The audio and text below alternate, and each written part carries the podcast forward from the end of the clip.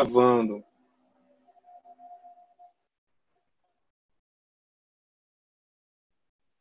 Ok, microfones estão fechados e comecei a gravar. Fui. Comecei. Eu quero começar com uma passagem muito polêmica. É, Paulo era um perushim.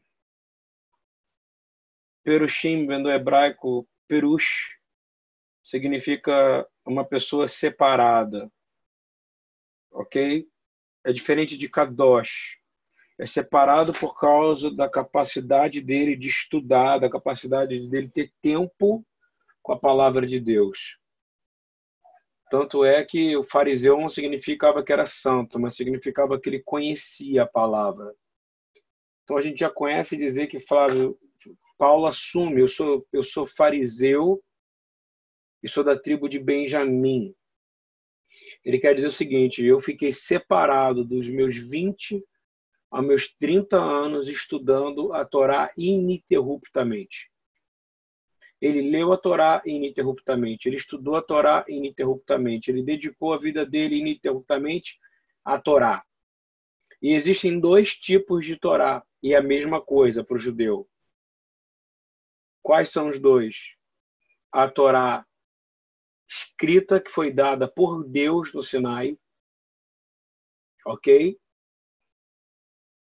E a Torá oral, que é passada por revelação de pai para filho através do pequeno avô, que é a ética dos pais. Então, perucho significa o quê? Quem é separado porque só estudou a palavra, entendeu?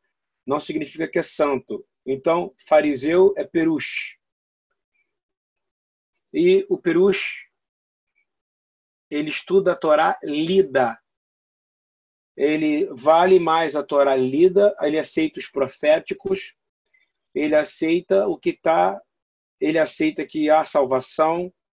Já o saduceu não. O saduceu ele baseia a, o conhecimento dele na Torá oral, ou seja, o ensinamento rabínico vale mais do que o escritor. Então eles acreditam que podiam, por exemplo, nascer outra vez, reencarnação, que é uma heresia completa. Por isso que Jesus era muito mais conectado com quem? os fariseus. Se você tivesse que colocar Yeshua, ele era um peruche. Por que, que era um peruche? Porque ele dedicou dos 20 aos 30 anos fazer o quê? Estudar a palavra de Deus. 10 anos dedicado à palavra de Deus. 10 anos lendo a palavra de Deus. 10 anos buscando a palavra de Deus. 10 anos emergindo palavra por palavra, versículo por versículo. Paulo também era um peruche. Então, era uma, tem uma característica de Paulo e de Yeshua muito parecida. Os dois dedicaram 10 anos da idade, estou falando como homem, ok? Yeshua, vamos pegar Yeshua como homem, ok? Estudando a palavra de Deus. E, e eu quero quebrar certos absurdos que tiram cura e fazem meninice na nossa vida. E eu quero começar dizendo: Paulo não é canônico. Ouviu bem? O livro de Paulo ele não é dado por Deus. Paulo é um comentarista da Torá. Paulo não veio criar nenhuma regra. Paulo não criou, Paulo não veio invalidar uma Torá. Paulo não veio trazer uma regra nova.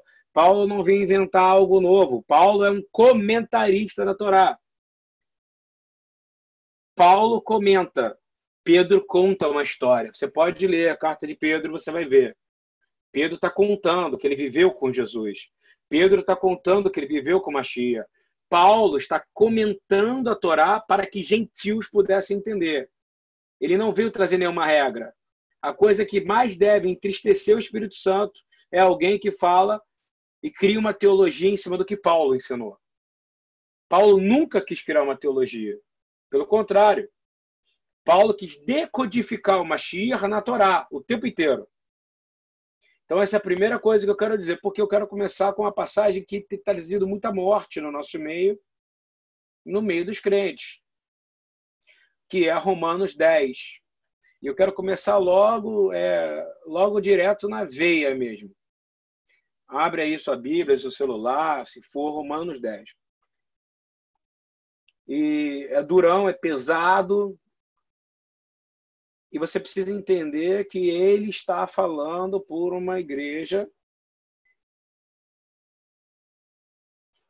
Exatamente, Mônica. Mas não, Paulo, ele é apenas um não estou diminuindo ele. Eu estou dizendo, ele foi chamado para ensinar o Messias da Torá.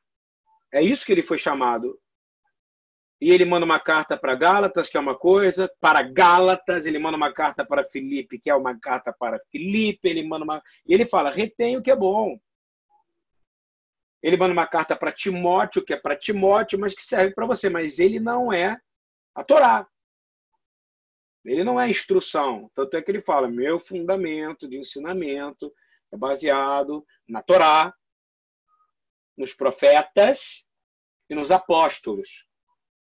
Paulo é um comentarista. Se você falar isso em alguns lugares, vão querer matar você, porque mata a estrutura teológica. Compreende ou não? Porque a teologia de Paulo ela foi quebrada na hora que ele teve uma não uma visão, a aparição do Messias, entendeu? Segundo o tratado rabínico, presta atenção. Paulo ele não ficou cego. Yeshua revelou a cegueira dele. Compreende? Porque ele conseguiu ver a Torá por completo. Ele precisou se humilhar para poder ter uma revelação completa. Então, eu quero abrir Romanos 10. Estou lendo na, na, numa versão tradicional e vou ler para você. Caros irmãos, o desejo do meu coração e a minha oração a Deus em favor dos filhos dos israelitas é que eles sejam salvos. Porquanto sou testemunha quanto ao zelo que eles devotam ao Deus contudo, o seu zelo não tem como base o real conhecimento, pois não reconhecendo a justiça que vem de Deus e buscando estabelecer a sua própria, não se submeteram à justiça de Deus, porque o fim da lei é o Mashiach, para a justificação de todo que nele crê. Ora, Moisés ensinava desta maneira sobre a justiça que vem da Torá. O homem que pratica a justiça proveniente da Torá viverá por meio dela. Todavia, a justiça que vem da fé declara: Não digas em teu coração que subirás aos céus, isto é, para trazer do alto ao Mashiach. Ou ainda, quem descerá ao abismo, isto é, para fazer Mashiach subir dentre os mortos. Mas o que ela diz? A palavra está bem próxima de ti, na tua boca e no teu coração. Ou seja, a palavra da fé que estamos pregando, se com a tua boca confessares que Yeshua é o Senhor e creres em teu coração que Deus o ressuscitou dentre os mortos, será salvo. Porque com o coração se crê para a justiça e com a boca se faz confissão para a salvação. Conforme diz a Escritura, Todo aquele que nele crê, crê jamais será decepcionado. Pausa. Querido, Paulo está citando Joel, ok? Ele não está citando nada a não ser o Tanar. Todo aquele que crer no nome do Senhor, este será salvo para começar. É...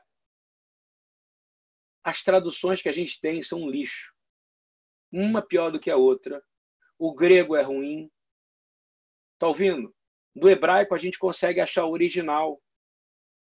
As conversas, a gente precisa agora ir no fundo, porque seria dizer que um homem que passou 10 anos estudando a Torá, teve a revelação real de quem é o Senhor e alguém dizer que a lei acabou, a Torá acabou, a instrução acabou. Não. O objetivo da Torá é o Messias. O Messias, ele é simples. O que ele está querendo dizer é o seguinte: eu oro por eles porque eles têm um zelo que nenhum gentil vai conseguir ter. Ele vai ter o zelo que Finéias teve. Nós conseguimos guardar até aqui, nós fomos ao exílio babilônico, voltamos. Nós fomos atacados pelos gregos, voltamos. O que, é, o que é zelo? é conseguir guardar o ensino da palavra de Deus, mesmo sobre ataque. É isso que ele quer dizer. E a igreja, infelizmente, o corpo que se diz, ele não é zeloso à palavra de Deus. Ele é zeloso à tradição causada por homem. O povo não, os perushim eram o quê? Buscavam a palavra de Deus. A Torá, ela é uma instrução para te levar num caminho. Para que te serve a instrução? Uma pergunta. Se não for para te levar a algum lugar.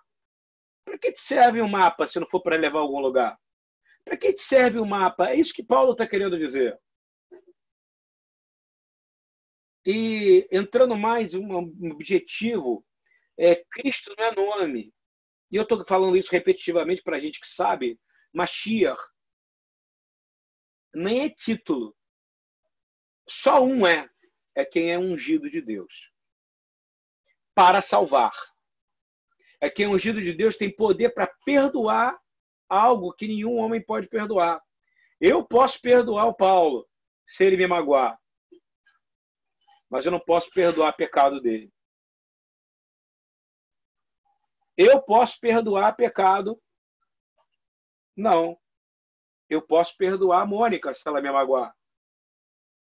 Eu posso perdoar o Geraldo. O Geraldo pode me perdoar. Agora, pecado, meu irmão, somente através de um ser que é criado por Deus e que é Deus, porque ele é, sub, ele é consubstancial com Deus, mas não é só Deus, ele é a palavra de Deus. E Yeshua ele tem uma função, ele é a Torá. Então, quando Paulo está dizendo isso, ele está dizendo assim: eu tive a revelação, eu era cego, agora eu enxerguei. A Torá é uma pessoa. A Torá é o Ben Elohim. A Torá é Yeshua, o Deus da minha salvação glórias, aleluia, porque essa é a verdade. Esse é o ensino mais profundo da sua vida hoje. Guarda o que eu estou te falando. Não é porque eu estou ensinando, é porque é a palavra viva.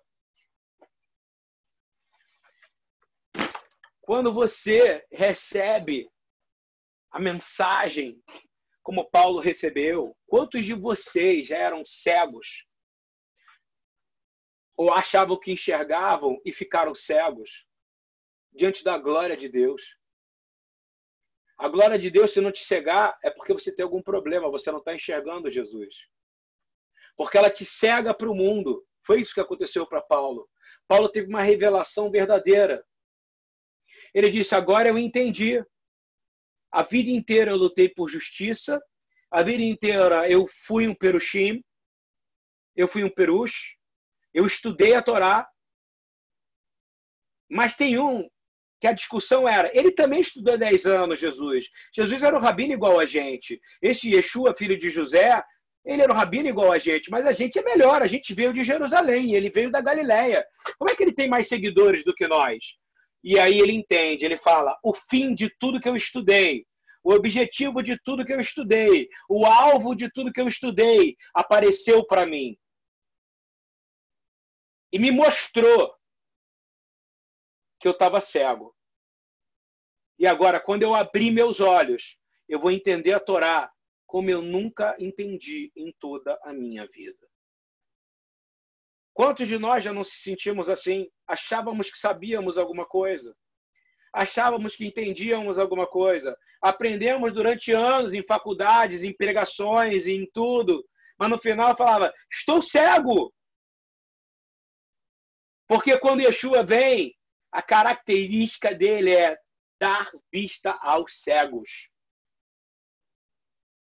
A Torá de Yeshua, quando o véu, o véu se revela, é poderosíssimo.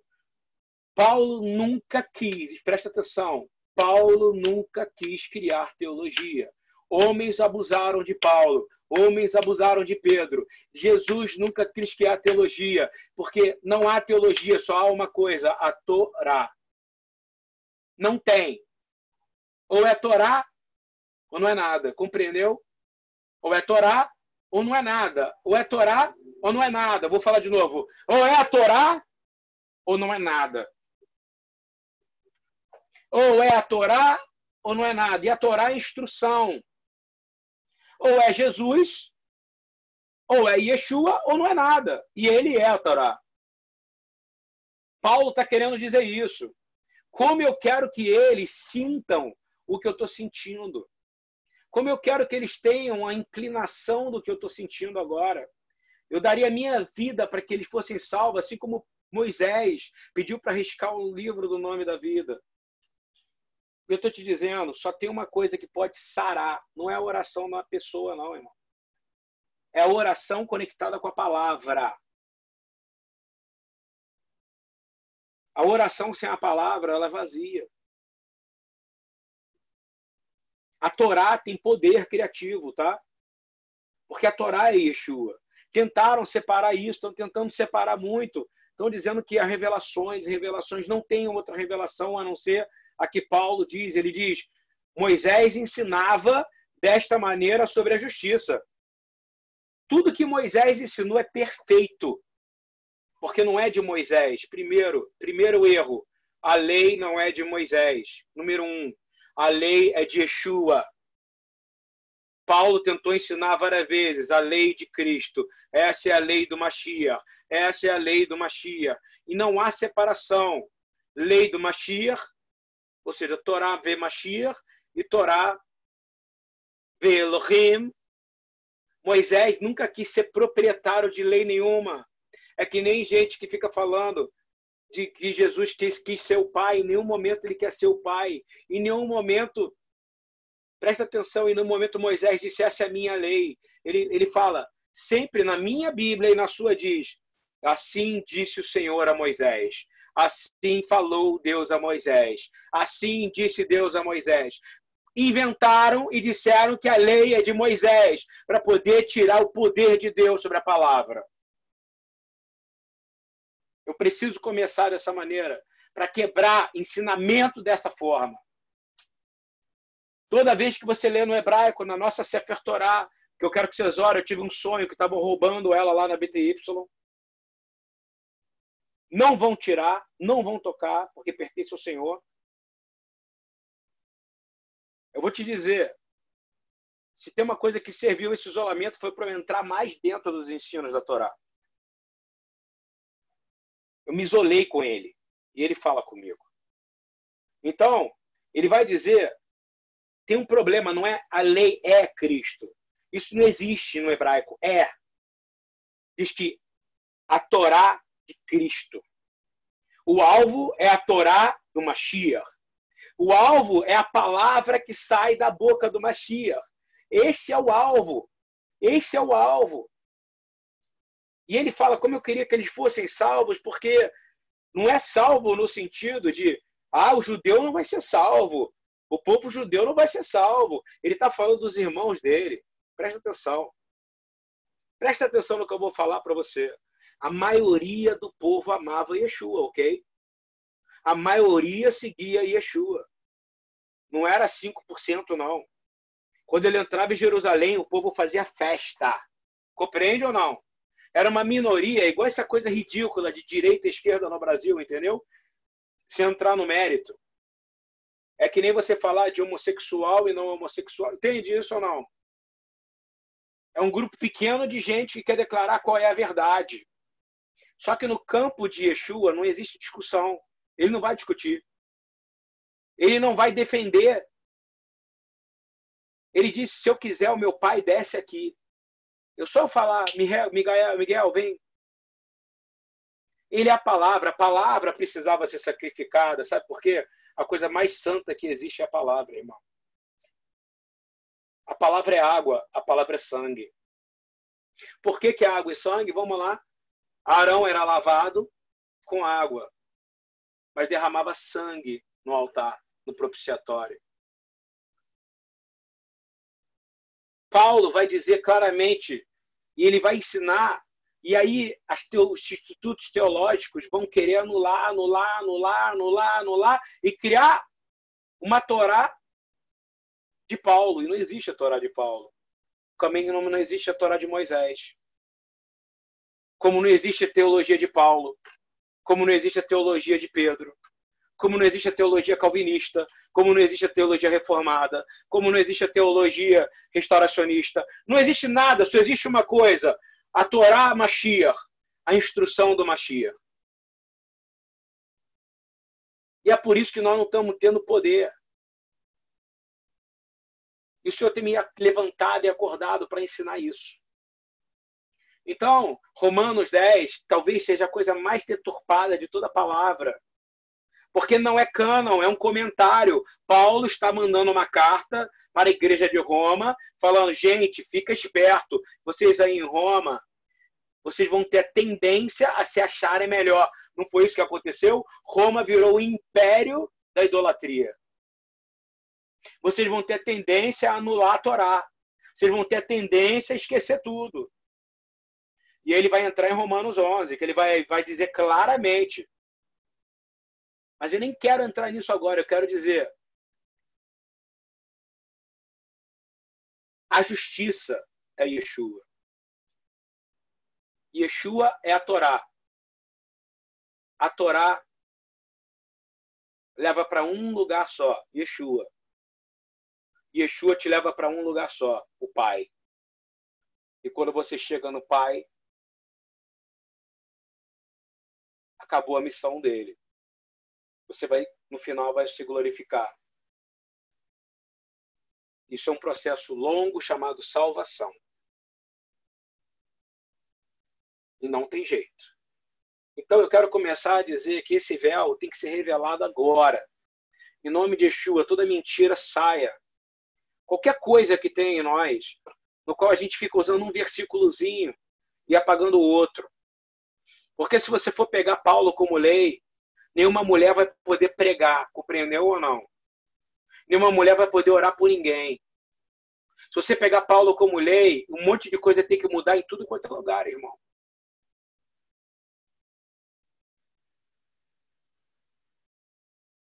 Paulo não é que escreveu a lei. Quem deu a lei é a Torá. A Torá permite que existem mulheres como Hannah, mãe de Samuel, que tem voz.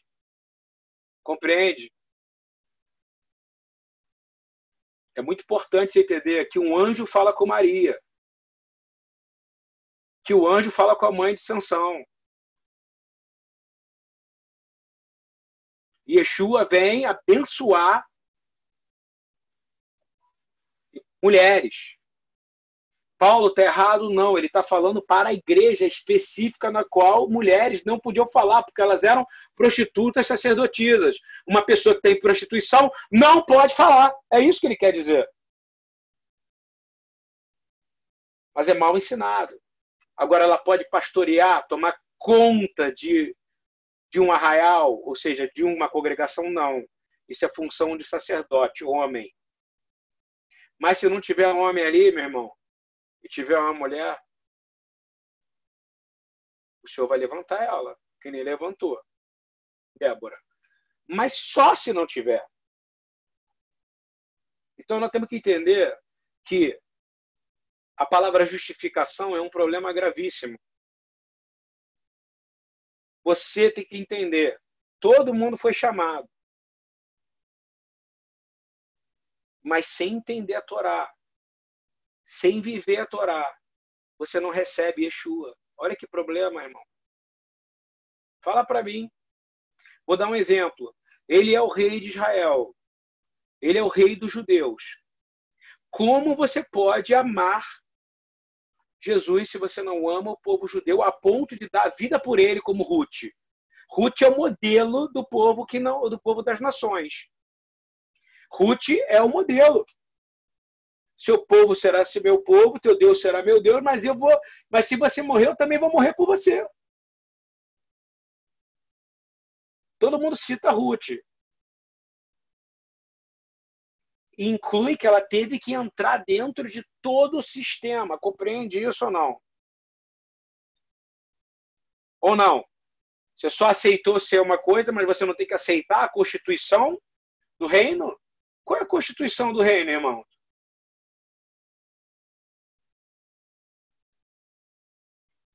A Torá. E vai ser por toda a eternidade a Torá. O Senhor disse que, quando o Senhor usa a palavra, eu vou falar para vocês, Hukat Olam, estatuto perpétuo, quem crê que o Senhor está querendo dizer que é estatuto perpétuo mesmo? É estatuto perpétuo, querido.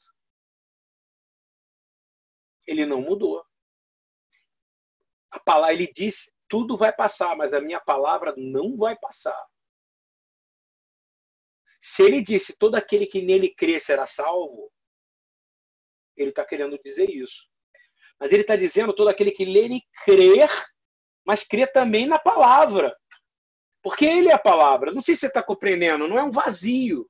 Não é, ah, eu creio, eu só creio. Aceita que Yeshua, porque o pessoal pega Romanos 10, entuba aí a pessoa diz assim: confessa que Jesus é Salvador.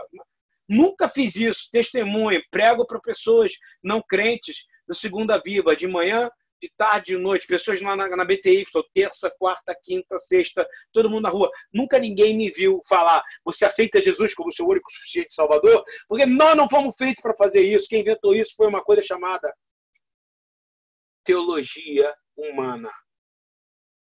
Porque na minha palavra, através dos profetas, fala que não será por força nem por violência, será pelo poder do Espírito de Deus, do Senhor dos Exércitos. Quem vai trazer a sua salvação não vai ser eu. Porque por isso que tem muita gente que fala que é crente e fala que é desviado, mas nunca foi do Senhor. Porque botaram o microfone na boca dele, na frente de um monte de gente. Você aceita Jesus hoje?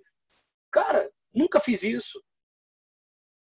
A única vez que eu fiz foi porque uma pessoa falou para mim que a pessoa tinha aceitado, tinha recebido, e eu chamei lá na frente, no final não deu em nada, que é a mulher de marido de uma mulher, e que no final tá por aí pelo mundo, mas nunca aceitou, nunca recebeu.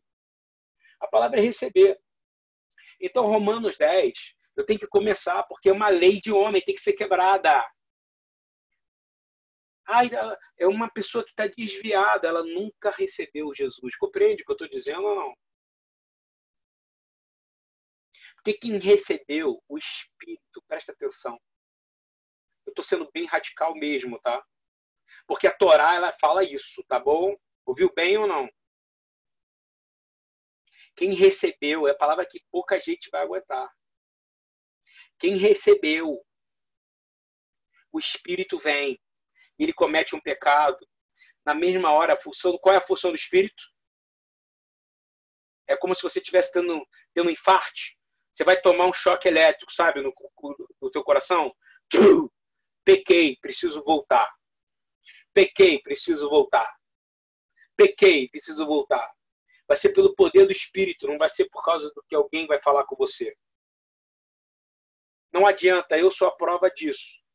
Já tentei várias vezes, várias vezes resgatar a pessoa. Eu não resgato ninguém, por isso que eu não vou atrás de ovelha Não vou o espírito começa a tocar na pessoa. E eu estou sempre à disposição. Tiago 5, esteja à disposição. Quando você souber de alguém que está doente, traga ele ao presbítero. Como é que era no arraial? Quando tinha alguém doente, leve a ele ao sacerdote. Compreende ou não? Eu quero dizer porque isso é importante, porque o Espírito Santo habita em você. E Paulo está querendo dizer isso aqui. Todo aquele que nele crê jamais será decepcionado. Portanto, não há distinção entre judeus e gentios, pois o mesmo Senhor é Senhor de todos e abençoa ricamente todos os que o invocam. Porque todo aquele que invocar o nome do Senhor será salvo. Romanos 10, 13. Paulo está falando isso da cabeça dele ou ele está lendo uma passagem bíblica, hein? Por favor. Paulo está lendo Está lendo a Torá. Ele não fala nada da cabeça dele. Só tem um Senhor, irmão. Ponto. E todo aquele que invocar e souber que é o Deus da Bíblia. Agora, não adianta saber que é o Deus da Bíblia, tem que viver e andar os caminhos do Senhor. Mesmo se eu cair, eu buscar o Senhor, ele vai me levantar e vai me mostrar os caminhos eternos dele. Salmo 106. Compreendeu? Queridos, para começar, porque esse Romanos 10 é desgraça. Porque tele, não a, a, palavra de Romanos 10, mas a maneira com que fizeram o Romanos 10, sabe? Pegaram o Romanos 10 e criaram uma teologia, entendeu? E anularam completamente a busca do ser humano, porque a Torá ela é boa, perfeita e agradável, porque a Torá é a vontade de Deus. Como é que você vai saber qual é a vontade de Deus? Fala para mim. Na Torá. Não é isso ou não? Hein? Como é que você vai saber qual é a vontade de Deus? Na Torá não tem outra maneira. Como é que você vai saber qual é a vontade de Deus? Pela palavra de Deus. Toda revelação profética tem que ser confirmada pela palavra de Deus. Você sabe que Yeshua é o Messias por causa da palavra de Deus. Você sabe que ele é o Senhor por causa da palavra de Deus. Querido, se não fosse a palavra de Deus, e a palavra de Deus fala que ela não tem que ser lida, ela tem que ser ouvida também. E aí Paulo vai dizer uma coisa mais forte ainda à frente. Ele vai dizer, Salmo, Romanos 10, 14. No entanto, como invocarão aquele em quem não creram? E como crerão naquele de quem nada ouviram falar? Aí já começa a confusão. Porque estão falando que está falando de Yeshua. E eu vou te fazer uma pergunta. Você se converte a Yeshua ou você se converte ao Deus de Israel? Fala para mim. Pensa bem. Você é do mundo pagão, herege, compreende ou não? Você nasceu num pecado. Você se converte a Yeshua ou você, você converte ao Pai? Ao Deus de Israel, ao Pai. Mas você recebe Yeshua, ele é o caminho, ele é a verdade, ele é a vida, ele é a Torá. Por causa da Torá, o mundo foi reconciliado com Deus. Compreendeu ou não? Por isso que eu amo o povo judeu. Se não fosse ele, eu não teria acesso ao Pai. Porque Jesus é o rei dos judeus. E ele é a Torá. Então, aí o, o Romanos 10, 14 já é um problema, porque estou dizendo, agora vamos excluir o povo judeu, né? que já invoca o nome do Senhor há pelo menos 3 mil anos antes do próprio Yeshua vir. Compreende o problema ou não? E aí a gente vai agora entrar num, numa, numa dialética clara de Torá, ok? Lembrando que Paulo é comentarista, isso incomoda pra caramba, né? Você que vem da escola bíblica dominical, mas é a verdade, tá? Ele nunca quis ser a Torá. Ele, quis, ele sempre falou: eu sou o menor, meu papel é esse, é levar a Torá para os gentios, não é isso ou não? É levar a palavra, não é isso? Ele era preparado para isso, por isso que Deus escolheu ele. Então, aí vem um problema. Agora eu vou falar do próprio Yeshua. Mateus 5,18 eu digo a verdade. Enquanto existirem céus e terra, ele está falando isso porque ele criou o céu e terra, tá? Ok? Eu digo a verdade. Quando Yeshua diz que diz a verdade, ele está dizendo a verdade. Enquanto existirem céus e terra, de forma alguma desaparecerá da Torá a menor das letras ou o menor do traço, até que tudo se cumpra. Então, qual é a função de Satã? Apagar tudo o que é escrito por Deus. Se ele puder queimar todo o rolo de Torá, ele queima. Se ele puder apagar cada vírgula e cada tio, se eu tivesse que traduzir o que Yeshua disse, ele disse: até que eu tudo que eu criei, que tudo foi criado por ele, ok? Os céus e a terra. Nenhuma letra, ou seja, é ele que escreveu Yud, que é a letra pequenininha, ok? É um tracinho. Ou Vav, que é o maior. Se for apagado, nada vai se cumprir. E por que está demorando tanto? E por que, que a gente sofre tanto? Hein? Fator Finéias, irmão. Fator Pinras. Qual é o fator Pinras? Qual é o fator Finéias? ausência de zelo das coisas do Senhor. ausência de zelo da palavra do Senhor. Ausência de zelo do, do, da menor e da maior letra eu não estou nem entrando, olha só. Pode ter alguém falando assim, ai, mas o meu pai, ele, ele, ele é um homem de Deus, ele ficou a vida inteira, ele nunca guardou o sábado, nunca observou, será que ele foi para o inferno? Não, irmão, fica tranquilo. Quem foi e quem já está condenado, presta atenção, é aquele que ensinou, manipulou, foi mudando as coisas lá atrás para criar um governo Toda vez que você diminui a palavra de Deus, você aumenta a imoralidade no mundo. Toda vez que você diminui a Torá, você aumenta a prostituição no mundo. Toda vez que você tira a Torá, você aumenta os valores, diminui os valores da família. Toda vez aumenta os adultérios, aumenta. Vou te falar, você sabia que depois desse período, sabia que depois desse período de pandemia, de isolamento, o número de divórcio aumentou dentro do crente? porque não aguentaram viver casados em casa. Eu estou falando sério. O número de vícios de pornografia aumentou. Fala porque eu sou pastor, querido. O número de violência familiar, de xingamento, de briga, aumentou ou diminuiu? Aumentou. Sabe por quê? Porque nunca estiveram com o Senhor. Vou falar por quê? Eu não estou criticando as pessoas, eu estou dizendo a verdade.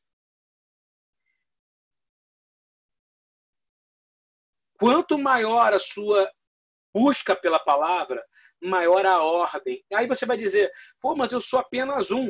Finéias era um. E fala a palavra fala por causa dessa paraxá. Por causa do zelo de um, eu cessei a praga de todo Israel. Por causa do zelo de um, eu fiz o quê? A expiação. O zelo dele fez expiação do pecado de Israel pela primeira vez. O povo judeu não sabe até hoje explicar isso. Porque a palavra expiação é conectada com sangue. Ele fez expiação através de zelo. E por causa de um que não que era bastardo, que era neto de Arão, mas bastardo, porque ele não era puro da tribo de Levi. Eu, eu, eu, o que, que ele fez? Cuidou completamente do povo. Por que, que a igreja está tão invadida? Por que, que Israel tem esse problema? Porque a gente não acredita de verdade que o nosso zelo é capaz de mudar a história. Mas eu vou te dizer, nosso zelo é capaz de mudar a história. Eu não quero ficar bem com ninguém. Não sei se você está entendendo. Eu quero ter paz com todo mundo, mas eu não quero ficar bem com ninguém se for contra a palavra de Deus. Porque isso vai trazer doença para o corpo, para casa, para a família. Eu fico vendo um monte de gente puritana, mas fazendo teologia em cima de outra teologia. Eu quero que faça teologia em cima da Torá de Yeshua. E eu vou ler de novo eu digo a verdade, enquanto existirem os céus e a terra, de forma alguma desaparecerá a lei, a Torá. Porque a Torá é ele. A menor letra ou menor traço, até que tudo se cumpra. O que, que é tudo? Então eu acho bom a gente começar, a gente se diretar.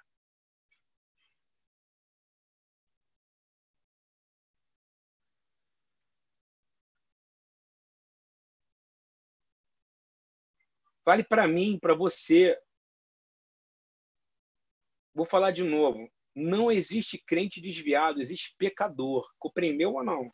Isso é uma desculpa para falar que crente não é pecador. Não tem crente desviado, tem crente pecador, porque transgride a lei. Em Jeremias foi te dada uma nova aliança, escrita no seu coração.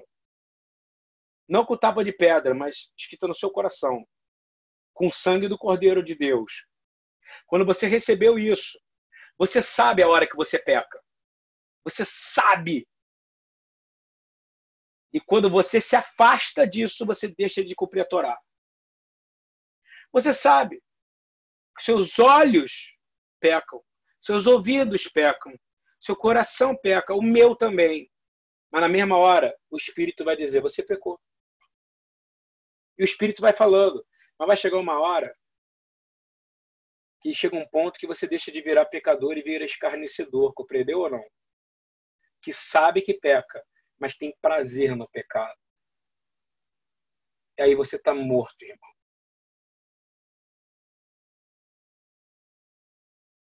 A palavra é densa, a palavra é pesada, porque a Torá é pesada. ela só é leve para quem aceitou ela. Se aceitou, recebeu, então vai ter que ser para você. Quem sabe é isso que está faltando para curar uma doença que está aí?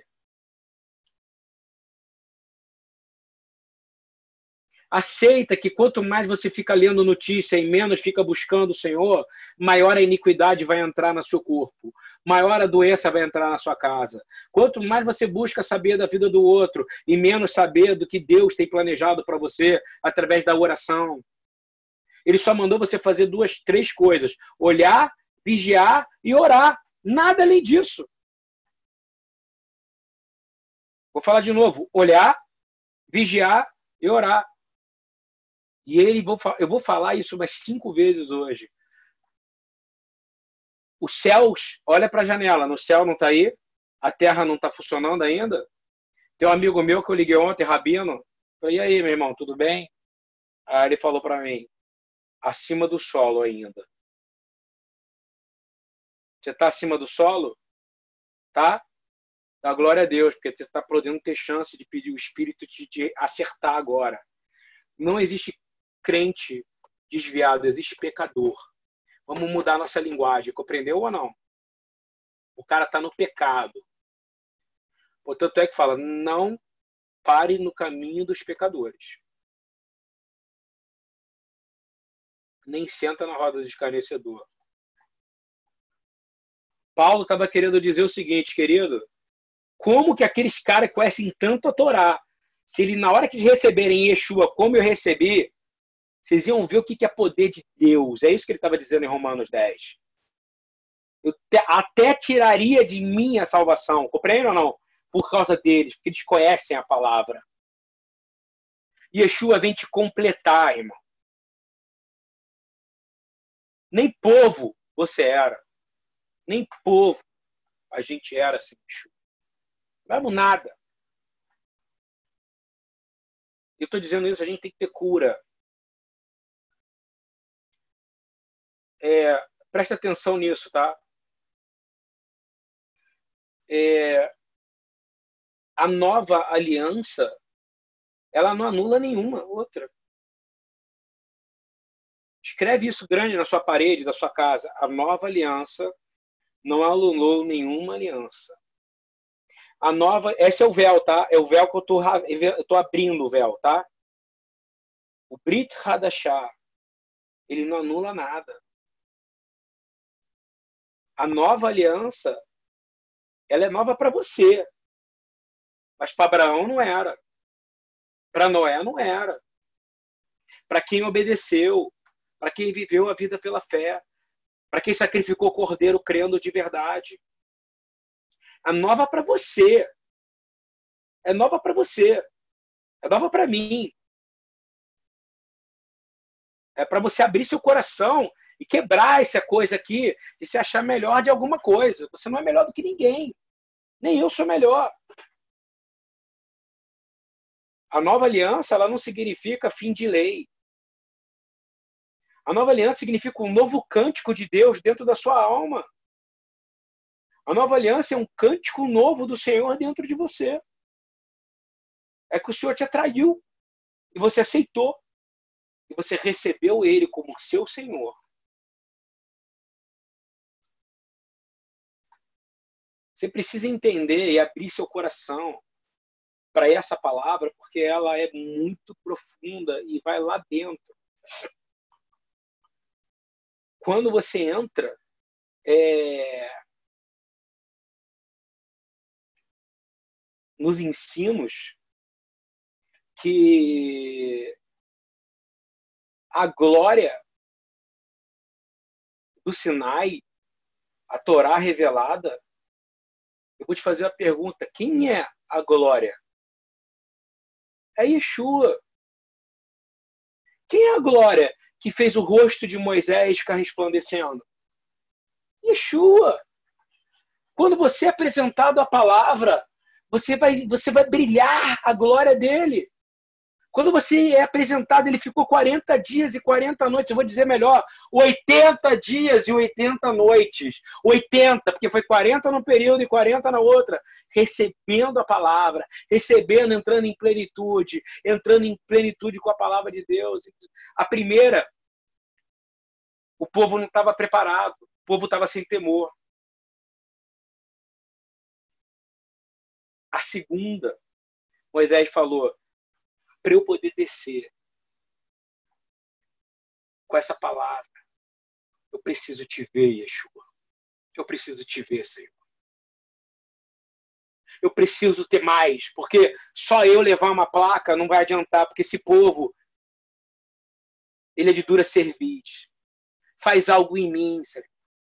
E a primeira coisa que acontece, ele começa a resplandecer a glória do Mashiach, que é a Torá. E quando ele desce, ele desce brilhando, ele desce cheio da glória, sai. E aí Deus faz uma coisa, agora você vai ter que escrever você. Sabe por que, que ele podia escrever e ele não sabia antes? Porque o Senhor deu sabedoria ao homem, a ele. E ele pôde escrever, ó, com todo o trabalho na pedra. Compreende ou não?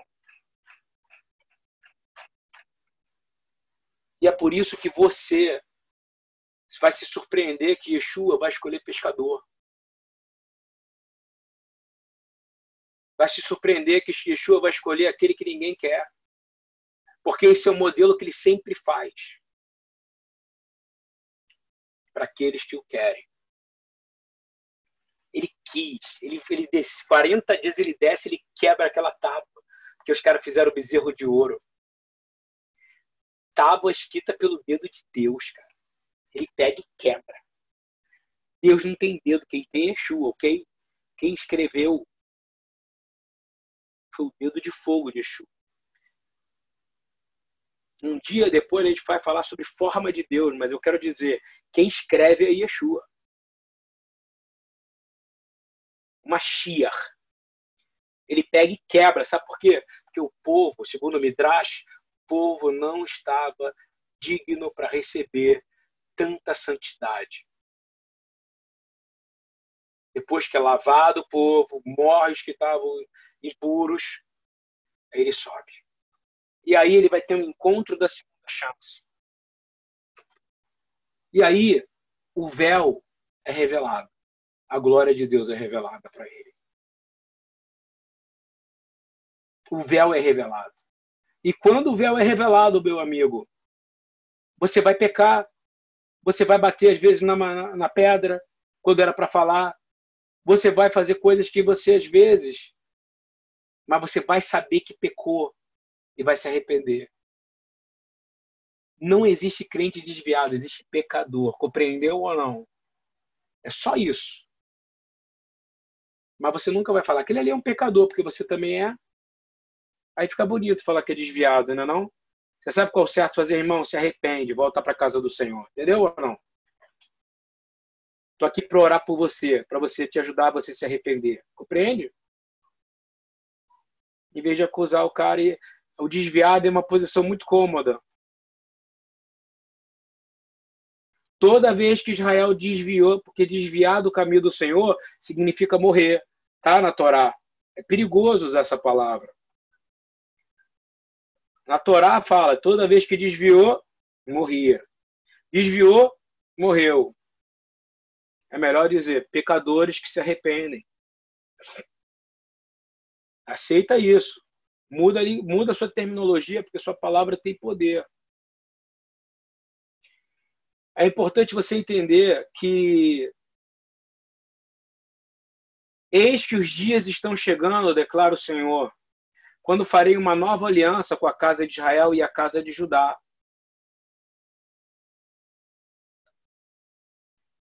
Não como a aliança que fiz com seus pais no dia em que os tomei pela mão para tirá-los da terra do Egito. Meu pacto que eles quebraram. Presta atenção, é uma coisa muito particular com Israel. Por isso que eu estou dizendo, não tem desviado. Compreendeu? Existe pecador. Quebrador de pacto. Toda vez que você quebra, vamos dar um exemplo. Jesus fala: se você olhar para uma pessoa com desejo, você já está adulterando, não é isso ou não? E por aí vai. Se você odiar, você já está assassinando, não é isso ou não? Então você está quebrando um pacto. Não é novo pacto, não. Isso está em Levítico igual. Se você odiar no pensamento, também está escrito lá. Ele está falando a mesma coisa, porque ele é inerrante. Nós erramos, ele não. Ele é a Torá.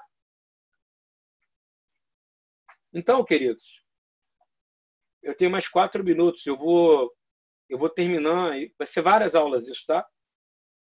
É o início de quebrar esse sistema. Dói quebrar sistema, mas é bom.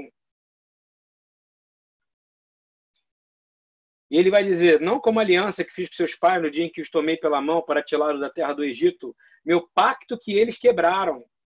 Olha como dói isso, meu pacto que eles quebraram. Toda vez que você traz Jesus, você quebra um pacto com ele. Toda vez que você mente, você quebra o pacto. Toda vez que você fala de alguém pelas costas, você quebra o pacto. Toda vez que você adultera com os olhos, você quebra o pacto. Como é que você faz para voltar? Se arrependendo. Você está entendendo isso ou não? Toda vez que você quebra o pacto, compreendeu ou não? E vou te dizer, nos dias de hoje, todo pacto que é quebrado, todo pacto que é quebrado, todo pacto que é quebrado é pecado. Brit Hadashah. Pessoas esquecem, não é nova aliança, significa o novo pacto. Ah, mas é pelo sangue de Yeshua que, que é mais forte? O sangue de Yeshua ou o sangue de cordeiro? Fala para mim. Hein? Claro que é o sangue de Yeshua. Então, banalizaram isso, sabe por quê? Porque não tem que subir lá, não tem que levar o sacrifício, não tem que colocar lá. Mas eu vou te dizer, o pacto, e o pessoal fala que é mais. O pacto com os antepassados era muito mais light do que o seu e o meu hoje. O meu dependeu da vida do próprio Deus vivo, encarnado, sangrar por mim e por você. E toda vez que eu cometo e quebro algum dos dez mandamentos, escutou bem, em consciência, vou falar de novo, conscientemente, eu quebro o pacto e essa palavra está valendo para mim. Eu machuco a minha aliança com Yeshua, eu me afasto dele, eu saio de perto, porque Yeshua é a palavra, Yeshua é a instrução, Yeshua é a lei, Yeshua é o caminho, Yeshua é a verdade, Yeshua é a vida. E aí eu não tenho cura na minha casa, eu não tenho cura na minha saúde, eu não tenho cura porque eu me afastei. Porque eu entendi, quebrei um pacto. E aí você está achando que você vai entrar numa ceia, vai tomar um, um colinho de vinho e vai comer um pãozinho e você vai ficar completamente agora restaurado. Não, meu irmão. A Páscoa envolve isso aqui. Vou ler de novo para você. Eis que os dias estão chegando. Ele não falou que dia é, hein? chegando para cada um que recebe a revelação. O Pai revelou Yeshua para você. Bem-vindo ao pacto. Bem-vindo ao pacto. Bem-vindo à Torá. Ai, é lei. Não, é instrução. A lei do Mashiach. Romanos 10. E aí, um monte de demônio. Espírito maligno. Na hora que você declara, Senhor, eu faço parte do seu pacto. Por favor, me conserta. Os demônios saem porque eles não têm aliança com nada. Mas você pode fazer pacto com coisas ruins. Você pode fazer pacto com homens maus. Você pode fazer pacto com pessoas ruins. Você vai declarar, ou vai carregar eles agora, ou vai quebrar eles. Eu quebro isso em nome de Yeshua.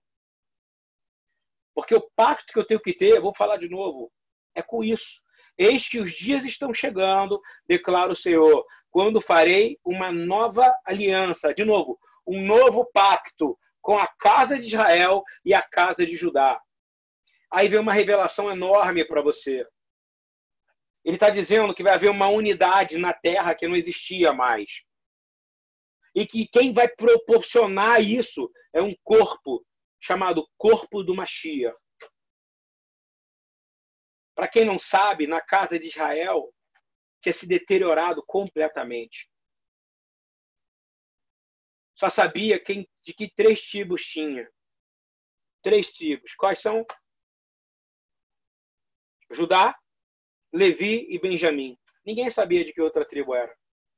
Porque Judá vivia com Benjamim, Judá estava em Jerusalém e os levitas eram da tribo de Levi, eram sacerdotes.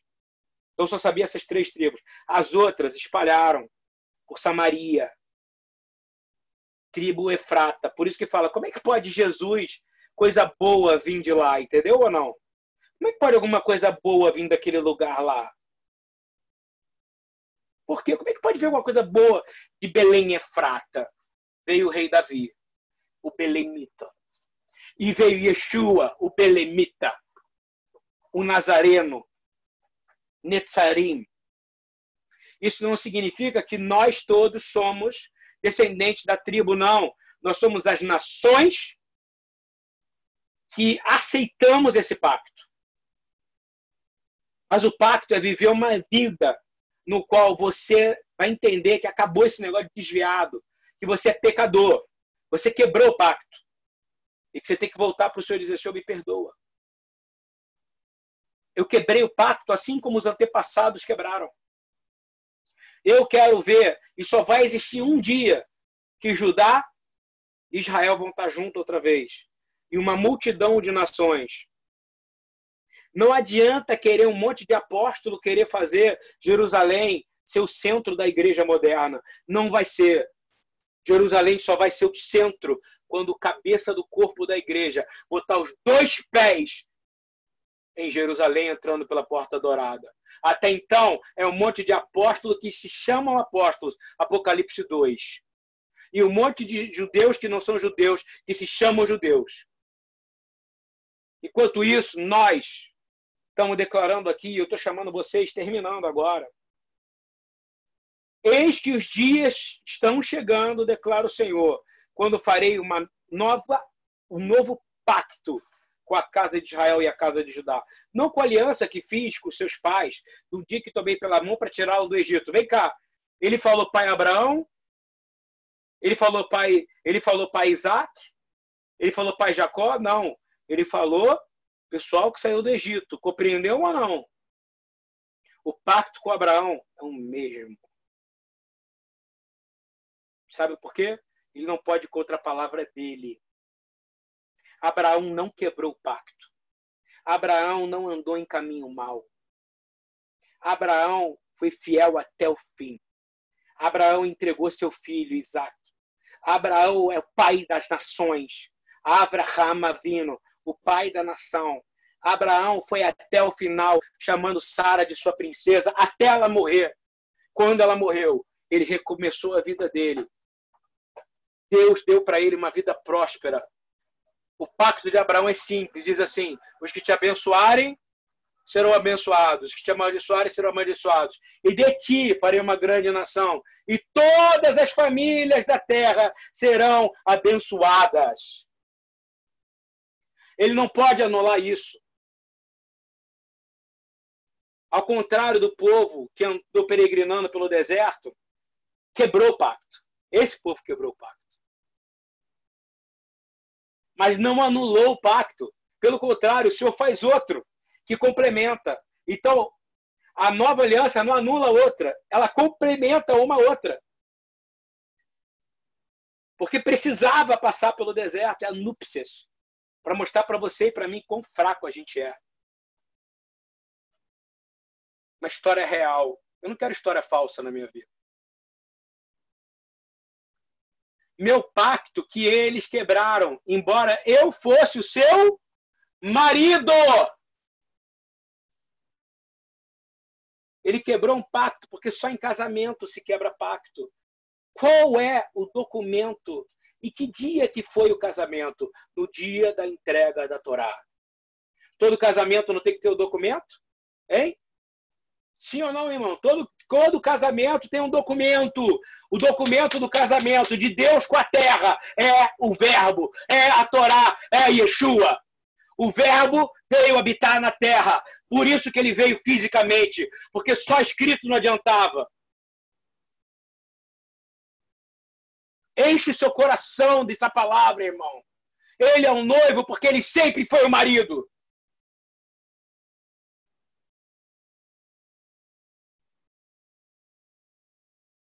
Embora eu fosse o marido, eles quebraram durante o deserto, declara o Senhor. Mas este é o pacto que farei com a casa de Israel depois daquele dia, declara o Senhor. Põe a minha lei dentro deles. Ou seja, agora ele está dizendo o seguinte: eu vou encher você através do Espírito Santo de Deus. Mas eu vou ter que vir na terra, porque não adianta. Vocês são desobedientes, vocês não vão conseguir. Eu tentei atrair vocês através da minha palavra, trazer a ordem que foi tirada do jardim do Éden, trazer a ordem que foi tirada de todo lugar, através da palavra que eu trouxe dos céus. A primeira quebrou, a outra teve que ser escrita. Vocês querem criar deuses para si. E esses deuses que você cria, vocês que dão vozes. Eu sou o único que fala. Eu sou o único que se manifesta. Eu sou o único que vive eternamente. E aí ele vai dizer: E aí eu escreverei no coração. Não tem outra maneira de escrever no seu coração, irmão, se não for através do Espírito de Deus. Então, Yeshua, ele vai dizer o que para você? Eu te digo, enquanto os céus e a terra existirem, a minha palavra, a Torá, a instrução, sou eu. Ai de você se cortar um dedo meu. vou perguntar, quebrou algum osso dele, irmão? Uma pergunta, quebrou algum osso de Yeshua? Ele teve algum órgão retirado? Fala para mim. Sabe por quê? Porque não podia tirar um órgão dele. Tinha que estar tá completo, porque a Torá não se tira nem o pequeno órgão, nem o maior. Ele era perfeito.